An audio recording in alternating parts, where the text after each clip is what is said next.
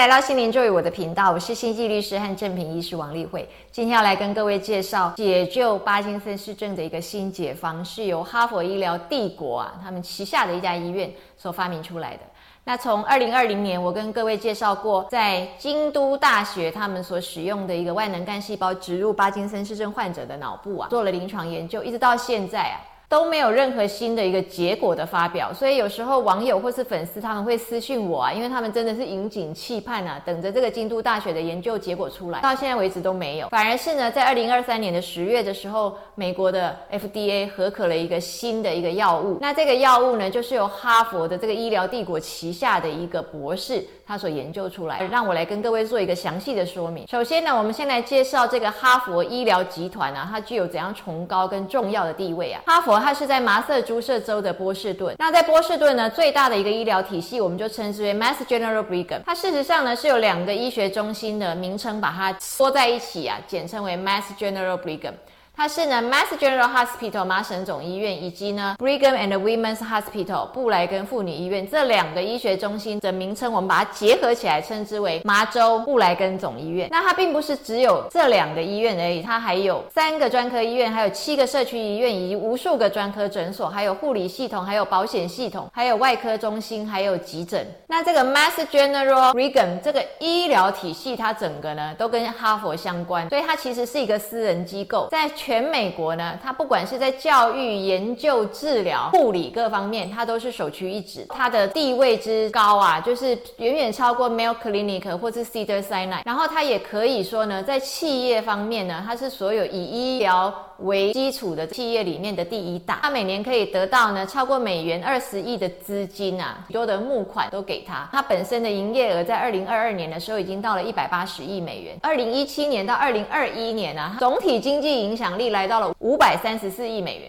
这个大家可能不知道到底有多少，但它其实整整超过了麻瑟诸塞州一整年的年度总预算，所以你就知道它的总体经济的影响力，还有它的医疗上面的影响力。那这个旗下就有一个 McLean Hospital 啊，它是一个 mental health 身心健康的医院，其中有一个实验室是由这个金光秀博士他所主持的，叫做 Neurobiology。那到底为什么它会有这个契机呢？研究出这样一个新的药呢？首先，我们就是要说到啊，京都大学的万能干细胞，在京都大学二零一八年呢，把它植入人体的脑，开始人的七个案例的一个临床研究。那在二零一七年的时候，事实上，美国 FDA 就已经对这个巴金森氏症患者给了一个恩慈条款。他说呢，虽然还没有完整的临床研究，但是我们许可让你们呢可以做万能干细胞的植入。那有一个内科医师本身呢，他就是巴金森氏症的患者。他非常的希望能够被治疗，他不在乎自己变成这个白老鼠。在二零一七年九月和二零一八年三月的时候，两次植入了万能干细胞，第二次就在 Mass General Hospital 做的。于是这个金光秀博士就有一个近距离的机会去观察这个内科医师他的成效。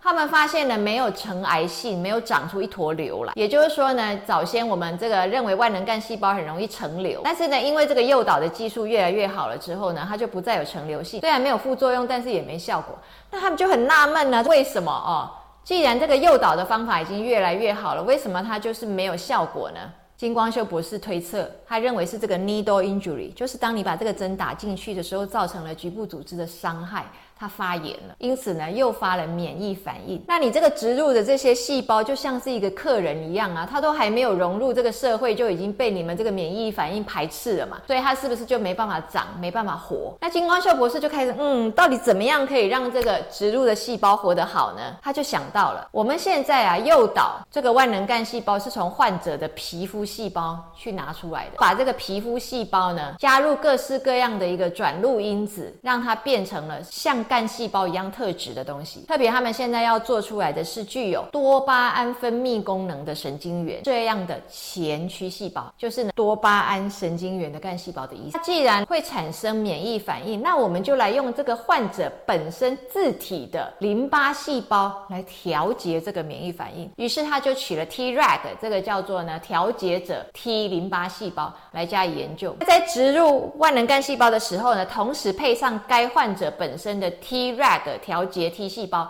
戏剧性的改善了万能干细胞的存活率。他这个报道一出来的时候，真的他就爆红。Michael J. Fax。帕金森氏症研究基金会就给他依注了大量的资金。那 Michael J. Fox 大家可能不熟啊，但是我如果讲有一部老电影叫做《回到未来》，其中这个演员呢，他是又年轻又活泼又又俊帅啊，他就是很早就发生了巴金森氏症，不但是他的演艺生涯没有，他的一生生活品质也都不好，所以他依注了非常大的资金去研究巴金森氏症的一个基金会里面，金光秀博士这次就取得了这个基金会的基金，于是金光秀博士就立马成立了一家生物制药公司，把他这个 T rag 的这个东西啊，把它发展成一个口服药，取名叫做 HL 一九二。那 HL 一九二呢，就是在二零二三年十月的时候，已经取得了美国 FDA 的一个 Phase One Clinical Trial 的一个。临床合可，二零二四年的下半年就会知道这个临床第一期的研究成果。那为什么临床第一期呢？我们暂时不可以呢期待的太多，因为临床第一期只需要证实呢到底吃多少剂量呢可容忍，它的这个药物在身体里面代谢需要多少时间，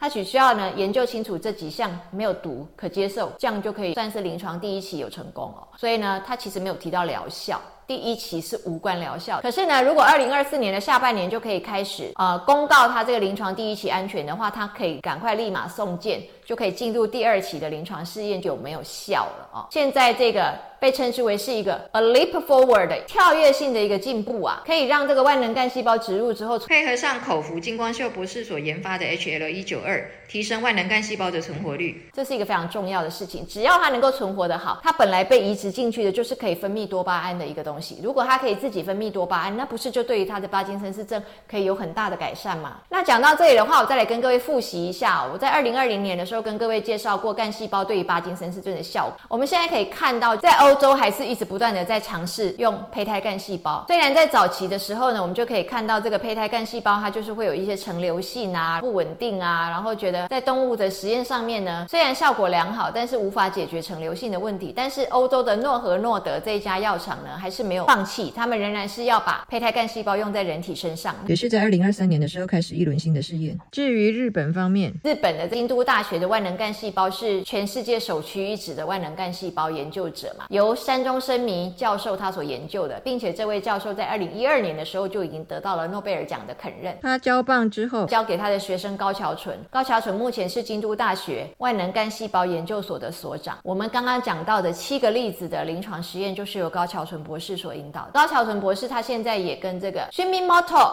这一家制药厂呢合作，把这个万能干细胞的技术呢要开始在美国做临床实验，就是不只是在日本，他们要开始在美国做临床实验。所以，我们刚刚讲到的这个内科医师，他身先士卒的去尝试万能干细胞的植入，也就是这样子一个契机啊。所以，我们可以看到，二零二三年呢，不但是欧洲的诺和诺德、日本的各个 Shimimoto，他们都愿意开始大量的执行人体试验呐。所以呢，真的是赋予我们很大的期待。这是呢，巴金森氏症的一个曙光乍现啊，希望能够有非常好的一个效果。谢谢各位。